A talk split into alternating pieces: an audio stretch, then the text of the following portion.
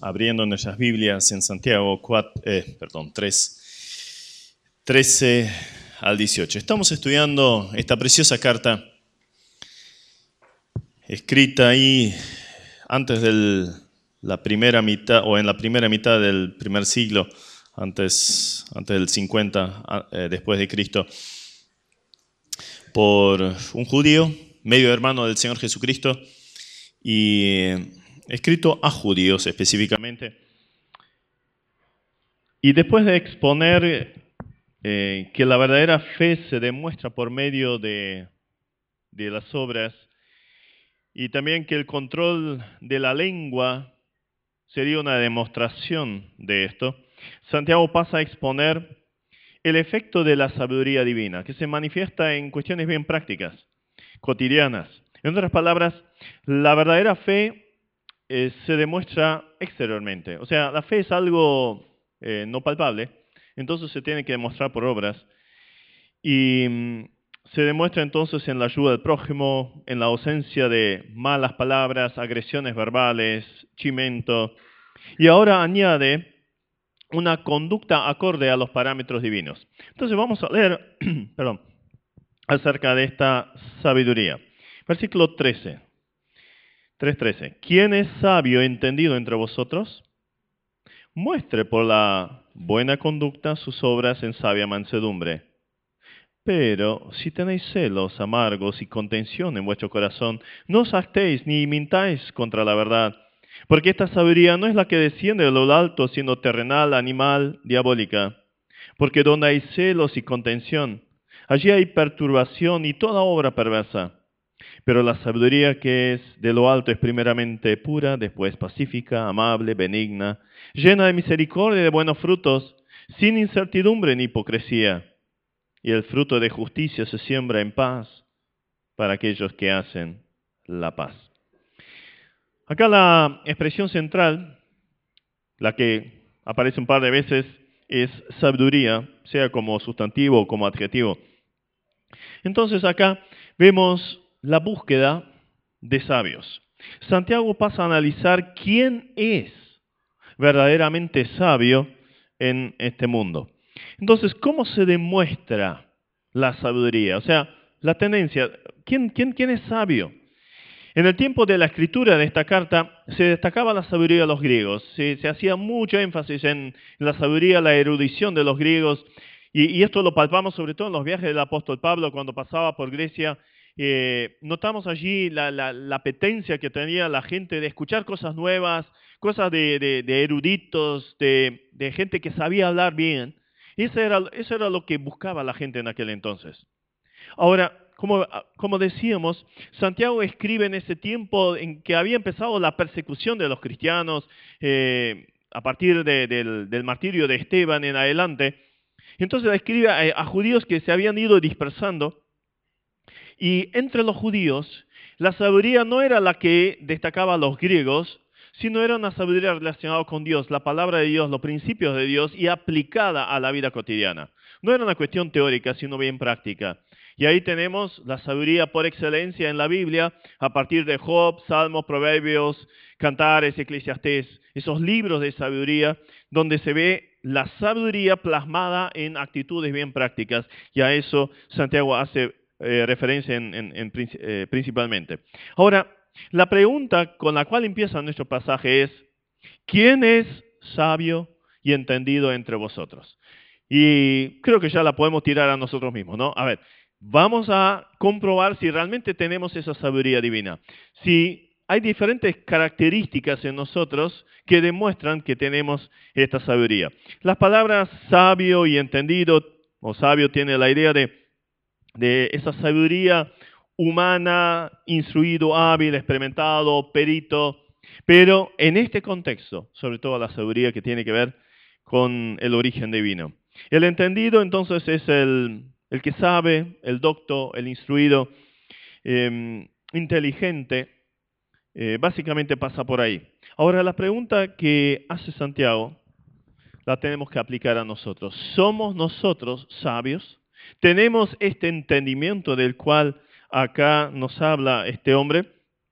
Hoy en día Hay muchos que se creen sabios, han estudiado, tienen títulos y no tengo nada en contra de los títulos, al contrario, cuanto más podamos estudiar, mejor. Pero muchas veces esa sabiduría no se canaliza en una cuestión bien práctica, la vida cotidiana, personal sobre todo, personal, familiar, en el contexto en el cual nos movemos. ¿Cuántos conocemos que tienen, que tienen todo tipo de títulos, sabiduría humana para negocios en lo humano quizás? Pero después, un desastre quizás en su matrimonio. Esta semana pasada eh, estuvo en, no sé en cuántos lugares en las noticias que el hombre más rico del mundo se divorció. La mujer feliz ahora se convirtió de un día para el otro en la cuarta mujer más rica del mundo. Claro, se quedó con la mitad de, la posesión de este hombre rico y no sé con cuánto habrá quedado él. No le falta seguramente. Pero a lo que voy es, gente muy inteligente, muy capaz, lograron amasar fortunas con buenos emprendimientos, con, con inteligencia para el negocio, para las cuestiones mundanas, pero ¿y en lo personal cómo andan? Yo no cambio con él. Yo prefiero un buen matrimonio que, que ser el dueño de Amazon, por ejemplo. Mejor eso. Es la vida cotidiana, una familia estable, asegurada en, cuanto a los parámetros divinos. Eso es mucho, mucho más, de mucho más valor que todo lo demás. Entonces, ¿qué sabiduría tenemos nosotros? ¿Cómo se evidencia? Con la persona sabia, entendida, Santiago hace referencia entonces, una que podía aplicar esta sabiduría a lo cotidiano. Y la demostración de esta realidad es la presencia de buenas obras y mansedumbre, como sigue diciendo allí, muestre la buena conducta y sus obras en sabia mansedumbre. Muestre. Habíamos visto ya en el capítulo 2, justamente la, la fe se demuestra por obras. No puede quedar sin demostrarse. Es una cuestión interior que no, no tiene forma de expresarse si no es a través de obras. Habíamos visto allí en el versículo capítulo 2, 18, muéstrame tu fe sin tus obras y yo te mostraré mi fe por las obras. Lo invisible de la fe se demuestra externamente a través de las obras. Entonces son acciones, acá dice buena conducta, acciones que obviamente reflejan las acciones del Señor Jesucristo, que imitan al Señor Jesús con todo lo que ha hecho, la forma de actuar del Señor. Pero le añade en sabia mansedumbre, sabia mansedumbre. Y la palabra mansedumbre tiene la idea de dulzura, de apacibilidad, y por ende implícito humildad. Uno se pone por debajo de los demás. Y justamente lo opuesto a la arrogancia, a la soberbia, a la búsqueda de protagonismo. Si la mansedumbre todavía viene añadida por esa palabrita sabia, sabia mansedumbre. O sea, es alguien que continuamente ya de antemano va previendo que podrían suceder situaciones incómodas, molestas, daninas, injustas. ¿Y cómo voy a enfrentarlas? Pensemos solo en el matrimonio. ¿Cómo voy a enfrentar una discusión, un malentendido o, inclusive tener diferentes opiniones con mansedumbre? Porque si enseguida explotamos en ira, en, gritos y cosas por el estilo, mansedumbre cero. Y lo otro, soberbia, por goleada. Lo mismo Pasemos al tránsito y me pongo a mí en primer lugar. ¿eh? Si se me cruzan mal, se me cruzaron en rojo o algo por el estilo, y le meto con todas las ganas a la bocina y... Eh, ¿Es mansedumbre eso? O sea, tendría que planificar, si fuera sabio, ya de antemano, ahora me voy a meter al tránsito otra vez. Seguramente habrá situaciones incómodas, eh, injustas quizás, algún insulto mantenerme en el molde. Mantenerme en el molde. Yo mismo me puedo equivocar. Pedir perdón enseguida en vez de insultar o, tocar la bocina en forma agresiva, forma sabia. Los griegos describían a la mansedumbre como poder bajo control. Me gustó esa, esa idea. Poder, tengo el poder de hacer un montón de cosas, pero que quizás no sean tan apropiadas. Lo pongo bajo control. Eso es mansedumbre. Y ahí tenemos a Moisés, al Señor Jesucristo, soy manso y humilde de corazón. Ejemplos fenomenales en cuanto a la, a la mansedumbre. Hay infinidad de áreas, obviamente.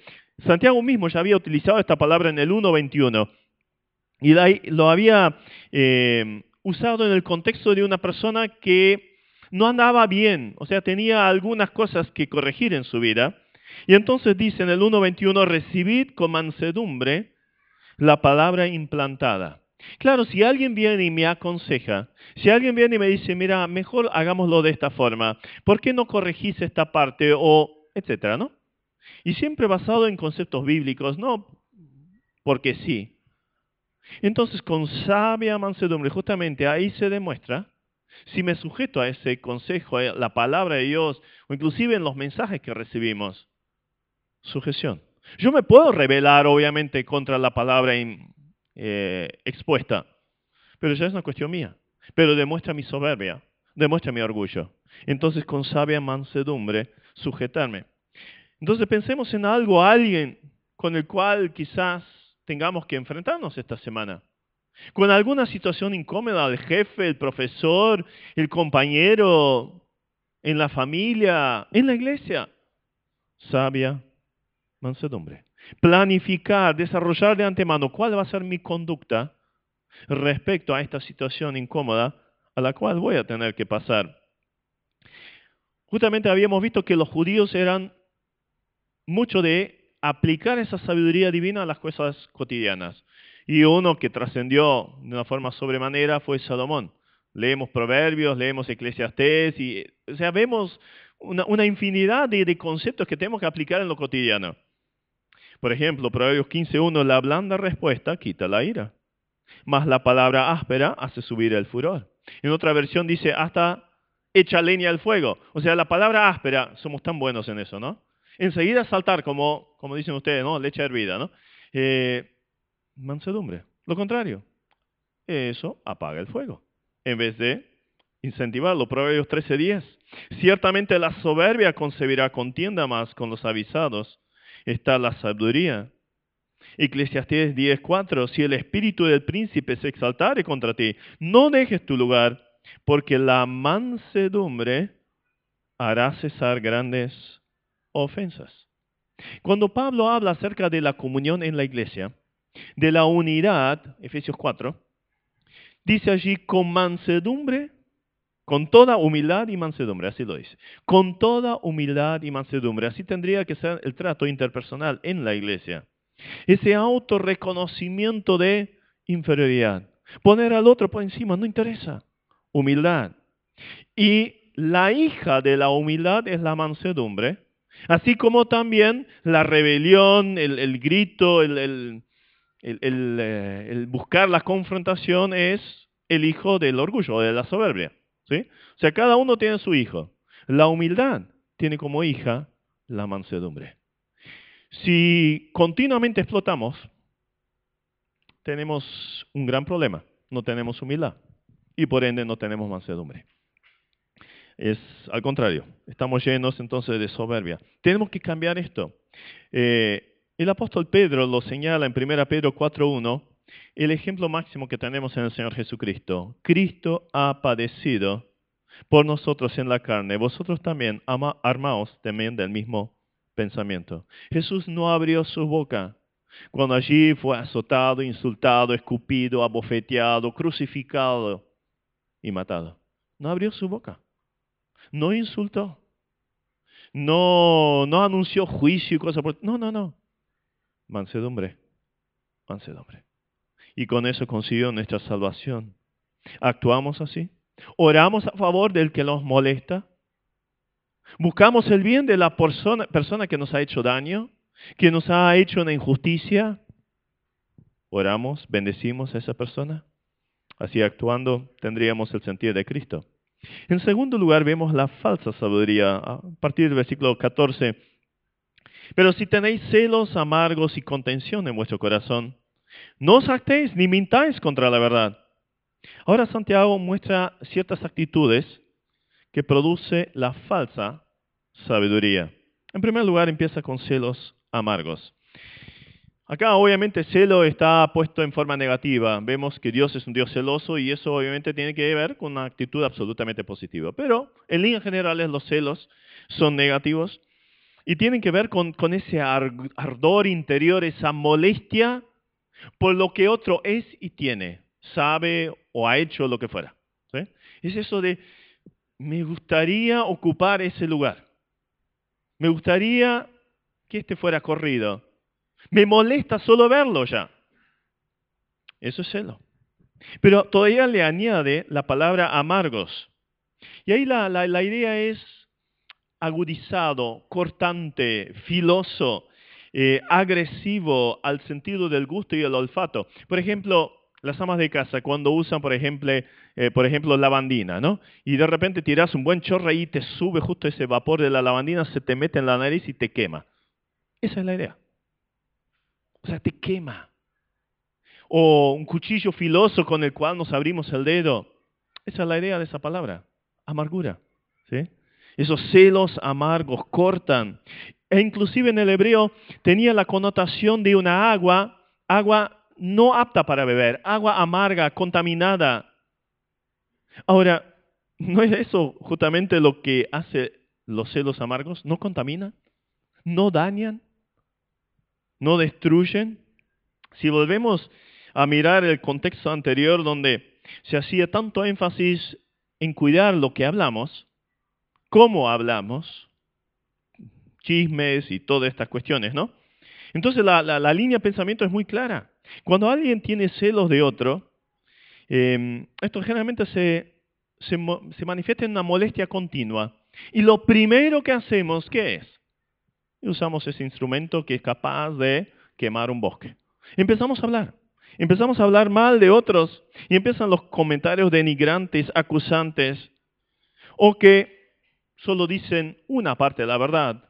Y bien sabemos que cuando decimos media verdad, es una mentira entera. Porque claro, quizás ocultemos la parte que nos podría tocar o, poner en, un punto de vista un poco negativo. Entonces empiezan esos, esos ataques.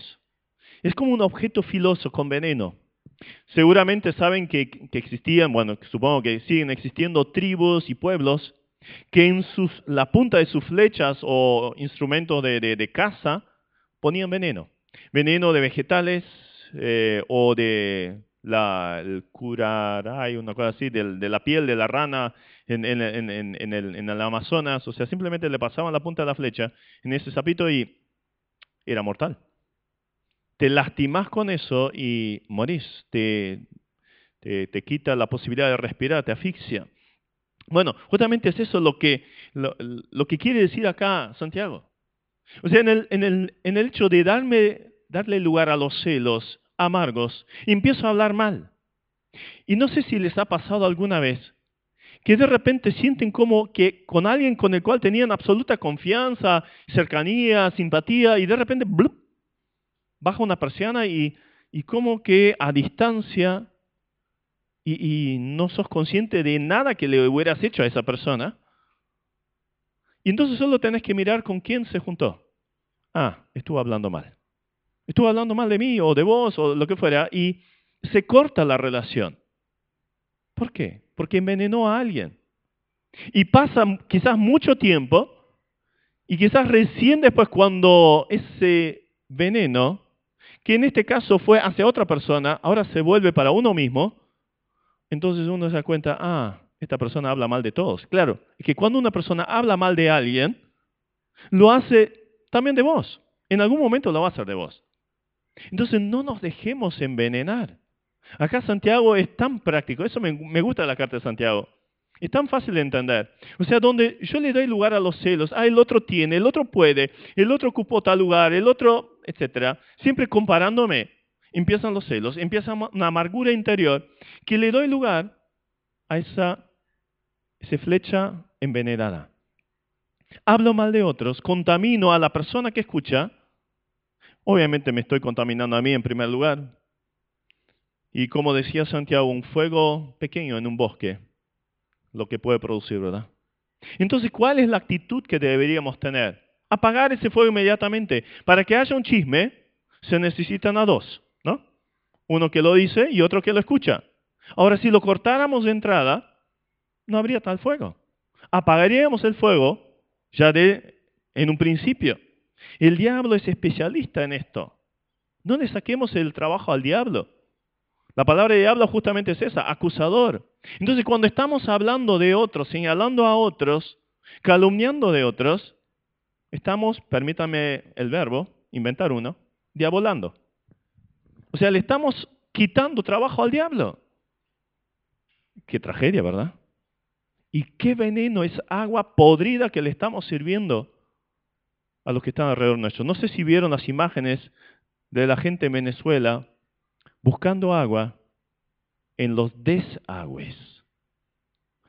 Y ahora justo escuchaba las noticias de, de alguien de la ONU que estuvo investigando allí un grupo de médicos y, eh, un montón de enfermedades que estaban desaparecidas básicamente de prácticamente de Venezuela, ahora están surgiendo y claro, muchos de esos relacionados con la falta de comida, pero también con la contaminación.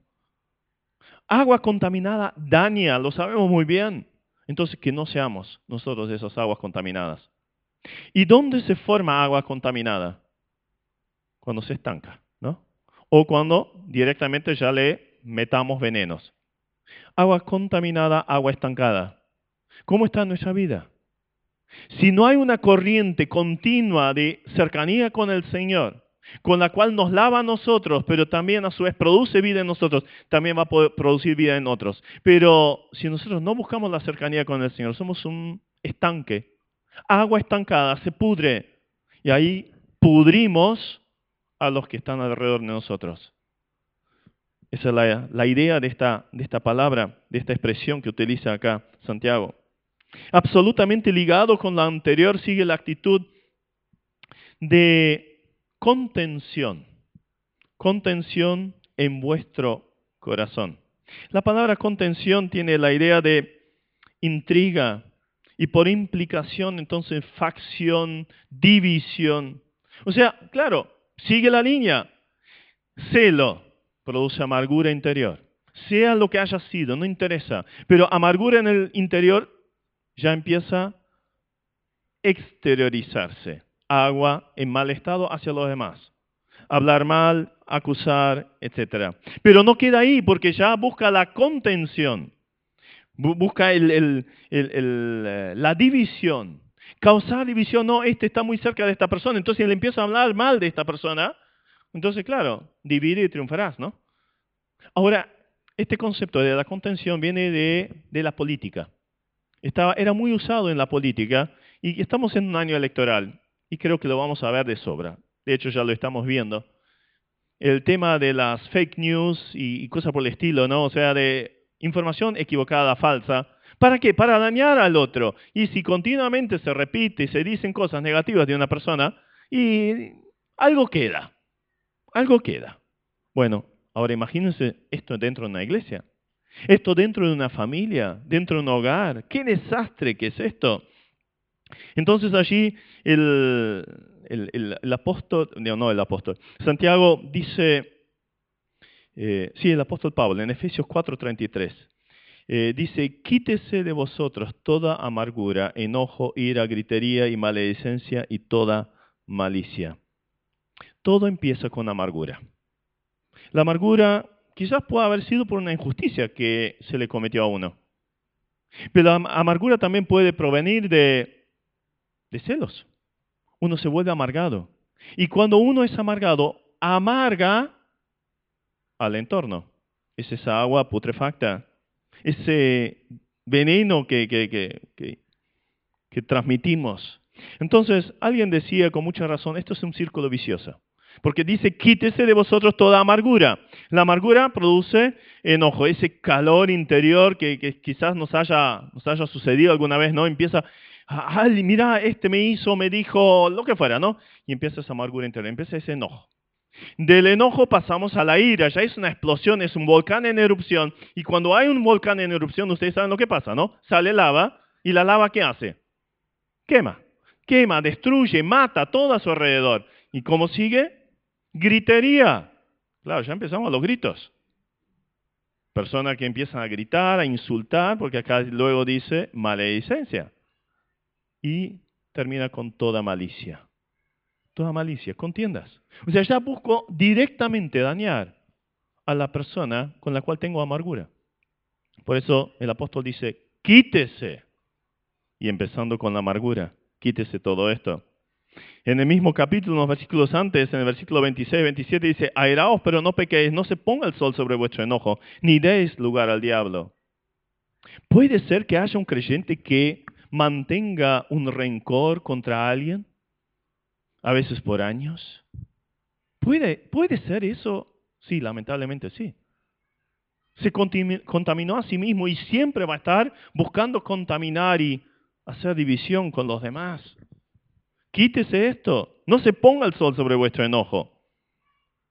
Hebreos 12:15, más enfático todavía. Mirad bien que no sea que alguno deje de alcanzar la gracia de Dios, que brotando alguna raíz de amargura os estorbe por ello, por ella muchos sean contaminados. Otra vez la palabra. Contaminación relacionada con qué?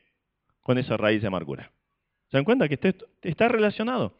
O sea, dejo que esa raíz penetre y ustedes saben lo que pasa con una semillita que cayó arriba de... ¿Vieron esas casonas viejas que a veces parece que, hasta salen árboles del, del, techo, no? Y bueno, alguna semillita que cayó en una grieta y raíz de amargura se fue metiendo y rompe todo. Después esa casa solo sirve para destruirla.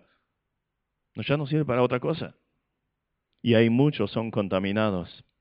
Características de esa falsa sabiduría nos sigue señalando Santiago, versículo 15, porque esta sabiduría no es la que desciende de lo alto, sino terrenal, animal, diabólica. Terrenal porque su origen obviamente es del mundo. Si seguimos con el concepto de animal, similar a los animales. ¿Qué quería decir Santiago? Se identifica con ellos. Y creo que si usamos algo que estuvimos viendo al estudiar la carta a los romanos, creo que tenemos un perfecto paralelismo. Romanos 1. Allí el apóstol Pablo habla justamente de personas que em, desecharon a Dios, dejaron la sabiduría de Dios de lado. Es una sabiduría, obviamente, absolutamente humana, terrenal, pero esta se vuelve animal porque se corre a Dios, entonces se pone, ah, somos origen de los animales. ¿No es eso lo que dice Pablo allí en, Romanos 1, pues, eh, versículo 21? Pues habiendo conocido a Dios no le glorificaron a Dios ni le dieron gracias, sino que se envanecieron en sus razonamientos y su necio corazón fue entenebrecido. Profesando ser sabios, se hicieron necios y cambiaron la gloria de Dios incorruptible en semejanza de imagen de hombre corruptible, de aves, de cuadrúpedos y de reptiles. O sea, ahora de repente somos origen de un mono y de reptil y más atrás de, de, una célula que surgió por casualidad. O sea, origen animal. Acá está el apóstol Pablo, el, tema de la teoría de la evolución, eso ya estaba en los filósofos griegos, o sea, no es algo que, que, empezó con Darwin, no, ya estaba entre los filósofos griegos. Entonces Pablo presenta ese concepto en contra de esta cultura, de esa ideología. No somos de origen animal, no, somos de origen celestial, divino. Ahora, ¿cuál es la consecuencia? Se sigue con lo animal. Los animales actúan por instinto, quieren algo y, bueno, lo hacen. Y miren cómo sigue lo animal. Versículo 24. En adelante, por lo cual Dios los entregó a la inmundicia y en la concupiscencia de sus corazones, de modo que se deshonraron entre sí en sus propios cuerpos, que cambiaron la verdad de Dios por la mentira, honrando y dando culto a las criaturas antes que al Creador, el cual es bendito por los siglos. Amén. Por esto Dios los entregó a pasiones vergonzosas pues aún sus mujeres cambiaron el uso natural por el que contra la naturaleza. Y de igual modo también los hombres, dejando el uso natural de la mujer, se encendieron en su lascivia unos contra otros, cometiendo hechos vergonzosos, hombres con hombres, y recibiendo en sí mismos la retribución debida a su extravío. Pero esto no queda ahí. Sigan leyendo el capítulo 1 y van a encontrar otra actitud bien animal. Actitudes de, de violencia, agresividad, bien animal dejamos a Dios de lado y la sabiduría animal se hace lugar. Hoy uno de los deportes más transmitidos por televisión, no sé si quiera llamarlo deporte, es esa lucha donde dos hombres o mujeres se matan a piñazos, a patadas y, lo más lindo es cuanto más sangre chorrea. Y justo esta semana murió uno de estos por y quedó demasiado mal. ¿Nos damos cuenta lo animal que es todo esto? Sí. Somos más crueles a veces que los animales. Pensemos en el aborto. Otra crueldad, o sea, matar a un ser completamente indefenso que todavía está, no, no, no puede hacer nada y está en el vientre de la madre y lo manda a matar a la madre. Es animal. Peor que el animal, diría yo. Y obviamente tiene que ser diabólico, porque todo está, esto está orquestado por el enemigo, por Satanás. Y una de las actitudes más eh, eficaces del diablo es la apariencia o el engaño, como dice en 2 Corintios, que hasta se transforma, se camufla como ángel de luz. O sea, suena tan sabio todo lo que escuchamos en nuestro mundo, los que eh, eh, están a favor de la ideología de género y todas esas cuestiones, ¿no? Suena todo tan sabio, tiene unos argumentos fabulosos, pero es diabólico. Es el mejor engaño, el más efectivo es el engaño. No la confrontación directa, el engaño es más efectivo que cualquier otra cosa. Pero el hombre natural no percibe las cosas que son del Espíritu de Dios porque para él son locura. No las puede entender porque se han de discernir espiritualmente. Dame el Evangelio, la palabra de Dios. Que podamos tener la salvación en alguien que murió por nosotros en la cruz. Suena locura. Para el que no tiene el Espíritu de Dios, sí. Ahora, ¿cuáles son las consecuencias de esa falsa sabiduría? Versículo 16. Donde hay celos y contención. O sea, ¿qué pasa? Hay perturbación y toda obra perversa.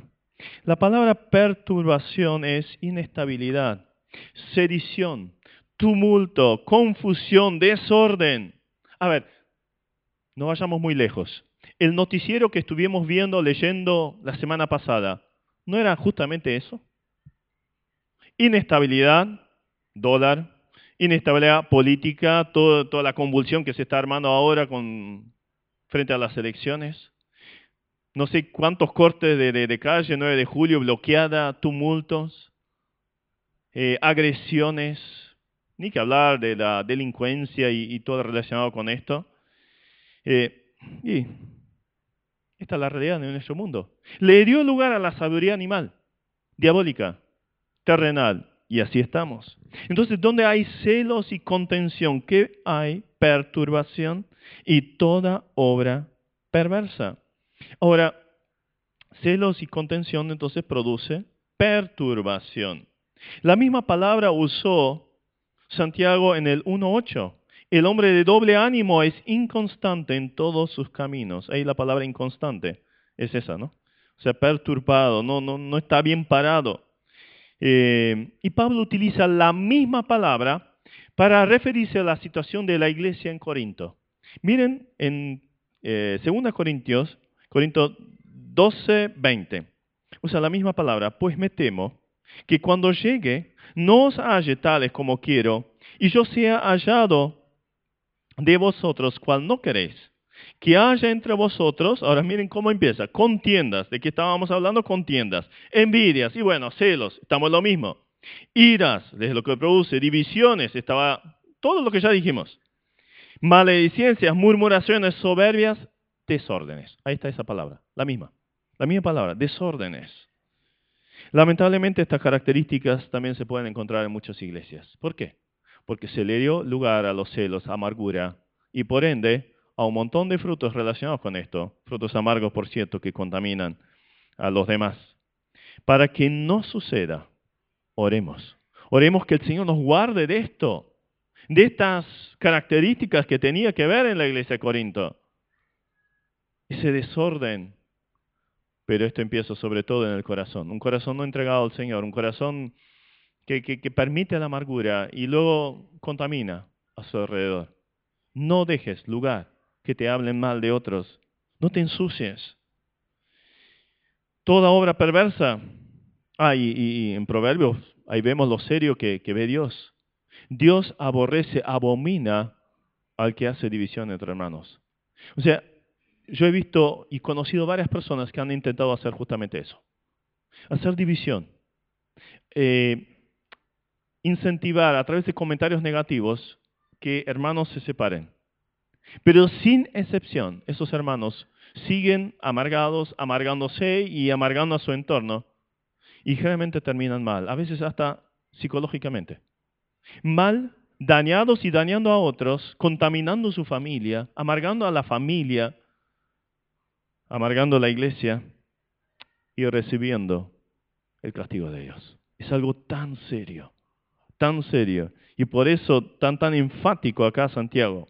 Y toda obra perversa, o sea, primeramente significaría poca importancia, trivial, bajo, pero también al no ser eh, productivo, es contraproducente. O es bueno o es malo, o sea, no hay un término medio. O va para arriba o va para abajo, o levanta o destruye. Esa es la realidad. Entonces, cuidado con este tipo de actitud. Miren lo que produce. Siempre produce destrucción. Ahora, ¿cuál es la verdadera sabiduría? Y esa, obviamente, tenemos que estar enfocados. Versículo 17. Pero la sabiduría que es de lo alto es primeramente, y ahí empieza a nombrar todo. ¿Cuál es, o más bien, cuál es el origen de esta verdadera sabiduría? Es divina. Es divina. Viene de Dios. Está plasmada en la escritura. Por eso es tan importante leer la Biblia cada día. Entonces le voy a poner un, como, como, le decía Santiago también, ¿no? ¿Para qué están los frenos en el caballo? Y para dirigir el caballo. Obviamente ese fierro metido ahí arriba de la lengua no le gusta para nada. Le es molesto. Pero con eso guío a ese animal que tiene muchísima más fuerza que yo. Una vez me subí a un caballo sin esto agarramos a uno que andaba suelto, le, le pusimos solo un lazo a tres alrededor del hocico y yo solo tenía para un lado. Entonces para la derecha siempre iba muy bien, pero para la izquierda era complicado hacerle entender que quería ir para, tenía que ir para la izquierda. Iba al galope y de repente al tipo este se le ocurre meterse en un bosque. Y yo veía venir una rama de un árbol a la misma altura que mi estómago y el tipo no paraba. Entonces me tuvo que tirar del caballo porque no tenía forma de pararlo. No había forma. No fue muy loco lo que hicimos también, pero bueno, el castigo lo sufrí. Y, y bueno, caballo desbocado, sin freno, sin control, hace, destruye. La lengua nomás. El control que deberíamos tener sobre ella. Y de lo contrario, qué desastre que puede armar. Entonces es una sabiduría que tiene su origen en lo celestial.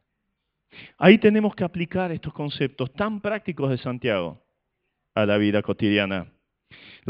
las características ahora de la verdadera sabiduría. Y ahí nos tendríamos que preguntar, ¿recuerdan con qué empezó Santiago este pasaje? ¿Quién es sabio y entendido entre vosotros? Ahora, preguntémonos a nosotros, ¿soy sabio? Soy entendido, y no estoy hablando ahora de títulos, doctorado, licenciatura o lo que fuera. No, no, no, no. La sabiduría espiritual. Esa es la que vale. Ya vimos que el otro se puede tener, pero hacer un desastre con la vida. ¿Tenemos esa sabiduría? A ver, comprobémoslo. Y frente a cada una de esas características, analicemos, ¿la tengo? ¿Actúo de esta forma?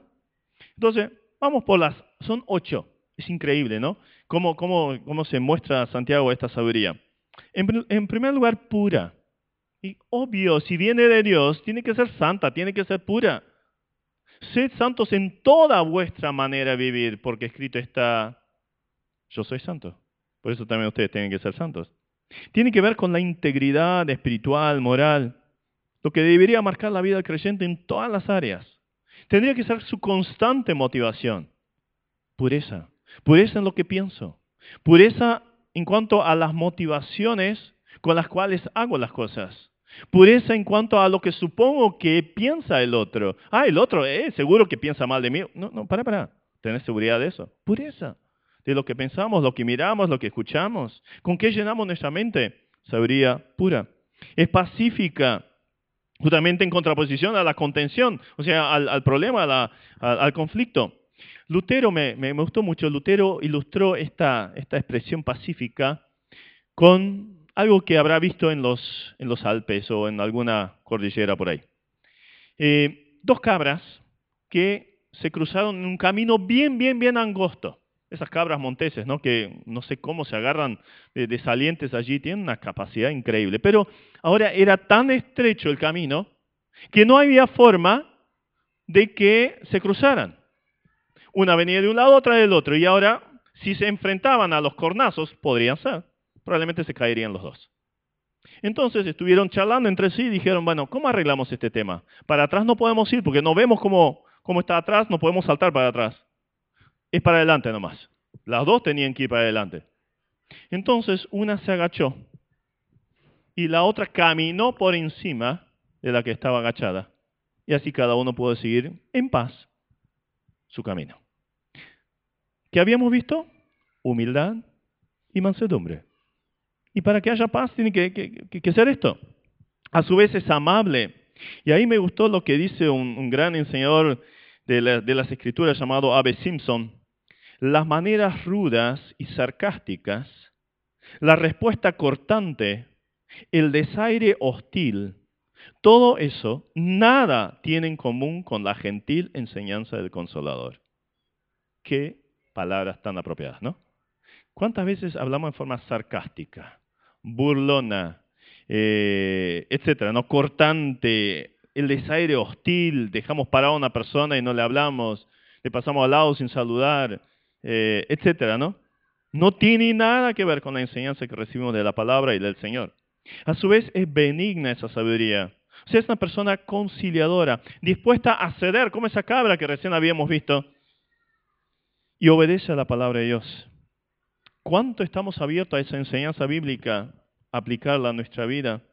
Al hacerlo, demostraremos que somos benignos. Llena de misericordia. Misericordia es el interés por la necesidad ajena, situación de dolor, eh, desvalido, personas en pruebas. La disposición, el interés y la disposición a ayudar, pero también incluye el concepto de perdonar con rapidez. Interesante. Hasta eso incluye este lleno de misericordia. Me hicieron algo, bueno, no se ponga el sol sobre vuestro enojo, cumplo esta palabra, lo perdono. Aunque no, ni siquiera me haya venido a pedir perdón, pero ya está perdonado. Esa es la disposición mansa Fíjense el Señor. Entonces te pregunto, ¿queda algún rencor contra alguien en nuestra vida? ¿Algo sin solucionar, sin arrepentirse? Bueno, se demostraría en este fruto de, la sabiduría espiritual. Ahora, llena de frutos, sigue diciendo, o sea, son acciones beneficiosas que hacen bien Ahí podríamos simplemente nombrar todo lo que Santiago nos presenta en su libro. Simplemente lo voy a citar. Ahí en, Santiago, ¿no? Del capítulo 1 al, al 5. Tenemos que habla de la humildad, de la aplicación personal de la palabra de Dios, de imparcialidad, de ayudar a los necesitados, control sobre el vocabulario y formas de hablar de otros y hacia otros, no ser una persona conflictiva, distanciamiento de lo mundano y más bien la cercanía hacia Dios, no dar lugar a los chismes, dependencia del Señor en las decisiones, no oprimir a los pobres, pagar el salario que corresponde, ser paciente, ser una persona de oración, buscar restaurar a los apartados, etc. Podríamos seguir una infinidad larga de frutos de la sabiduría. Pero se dan cuenta que pareciera un paralelo con el fruto del Espíritu. Hasta incluye unos cuantos conceptos que ya vimos amor, gozo, paz, paciencia, benignidad, bondad, fe, mansedumbre, templanza, o sea, dominio propio. Frutos. A su vez es segura, o sea, sin incertidumbre. Y la palabra incertidumbre en el original tiene la idea de imparcial, lo que habíamos visto en el capítulo eh, anterior, ¿no? O sea, no hacer acepción de personas. Sin hipocresía, aparentar algo y en realidad hacer otra cosa. Es muy fácil venir a este lugar y entramos por la puerta y ya parecemos unos santitos. Nos empieza a brillar la aureola de santos y empiezan a salir unas plumitas por la espalda. Somos unos angelitos bárbaros. Pero cuando volvamos a casa, camino a casa, ¿de qué hablamos? ¿Cómo hablamos? Mañana frente al jefe, el compañero, el esposo, la esposa, ¿cómo es nuestro trato? Ahí se va a demostrar si es sin hipocresía. Ahora, ¿cuáles son las consecuencias de esta verdadera sabiduría? El fruto de justicia se siembra en paz para, que, para aquellos que hacen la paz. Este versículo hace nexo entre lo que estuvimos viendo hasta ahora y lo que viene a continuación. ¿Y qué es conflictos dentro de hermanos, entre hermanos? ¿Qué es lo que ilustra acá Santiago? Nos muestra un proceso de la agricultura. El granjero es el hombre sabio del cual estuvimos hablando hoy toda la mañana. El sabio que es pacificador. El clima para que pueda germinar apropiadamente lo que plantó es la paz. Y la cosecha es la justicia. Entonces, ¿somos de estos sabios? ¿Hay alguien sabio y entendido entre vosotros? ¿Somos de estos sabios? Entonces vamos a plantar la semilla de las buenas obras en un clima de, de paz y vamos a cosechar la justicia. Para concluir, nos tenemos que preguntar entonces, ¿somos hombres y mujeres sabias? ¿O nos domina la sabiduría de este mundo? La sabiduría que es terrenal, animal y diabólica. ¿O más bien tiene las características que estuvimos viendo? Con esta sabiduría divina aplicada, no solo iluminamos nuestra vida, sino también la vida de nuestro entorno, nuestros hogares, nuestros hijos, compañeros de trabajo, de estudio. Vamos a hacer luz allí. Y ni que hablar la iglesia. Quitemos todo aquello que tiene que ver con la sabiduría mundana, con lo dañino, que rompe, que contamina, que corroe. Y demos lugar al obrar del Espíritu Santo en nuestra vida. Y si hubiera alguien entre nosotros que todavía no recibió a Jesús como Salvador, que es la, sabiduría, personificada. Que se da cuenta que su vida es una vida contaminada, una vida inservible con un montón de frutos negativos. ¿Por qué no entregar esa vida marcada por el pecado a Jesús? Decirle, Señor, te necesito. Limpiame de, de todo esto que marcó mi vida, sabiduría animal, terrenal y obviamente orquestada por Satanás. Yo quiero ser un hijo de Dios recibí a Jesucristo como tu Salvador. Decirle sí a su llamado. Si tienes alguna duda, con mucho gusto podemos charlar. Padre, gracias por tu palabra, gracias por porque es tan clara, tan, tan sencilla, pero a su vez va al, va al meollo del asunto. Nos muestra la realidad de nuestro mundo marcado por una sabiduría realmente diabólica, que se manifiesta de tantas formas variadas, pero Todas dañan, todas destruyen, todas contaminan. Todos, todas ellas, Señor, las vemos a nuestro alrededor. La vemos en nuestra sociedad y a veces hasta la vemos en nosotros mismos y en nuestra familia. Señor, si fuera así, te pedimos que nos perdones, que nos limpies de todo tipo de rencor, celo, envidia, con todos los frutos negativos que esto conlleva. Señor, que podamos estar bien cerca tuyo, siendo limpiados, alimentados continuamente por la fuente de tu palabra y tu presencia, y así llevar frutos dignos de ti, frutos de, de amor hacia el prójimo, que se pueda ver la verdadera sabiduría, la sabiduría celestial en nuestras vidas, con todas estas características, Señor. Que se pueda ver el fruto del Espíritu manifiesto en nuestro carácter y forma de actuar. Y cuida nuestra iglesia, Señor, de cualquier contaminación, de agua contaminada. Y guárdanos a nosotros de ser ese factor contaminante, destructor, divisor. Que no le demos lugar, sea por la lengua o por el oído, algo que pueda destruir la reputación de un hermano o una hermana. Guárdanos del mal, del pecado y del enemigo, Señor. Y ahora te pedimos que nos guíes, nos bendigas, nos ayudes en esta semana que tenemos por delante. Con muchas actividades, quizás con pruebas, con dificultades, con, oposición, con injusticias quizás. Que podamos enfrentarla ya conscientemente con sabia mansedumbre. Que se pueda ver a Cristo en nosotros, su carácter, se haga más manifiesto para tu gloria, Padre, la bendición de los que nos rodean y también la edificación de tu iglesia. Gracias que vas a estar con nosotros. Acompáñenos. En el nombre de Jesús. Amén. Que Dios les bendiga, que tengan una muy buena semana eh, con, con la compañía y la cercanía del Señor.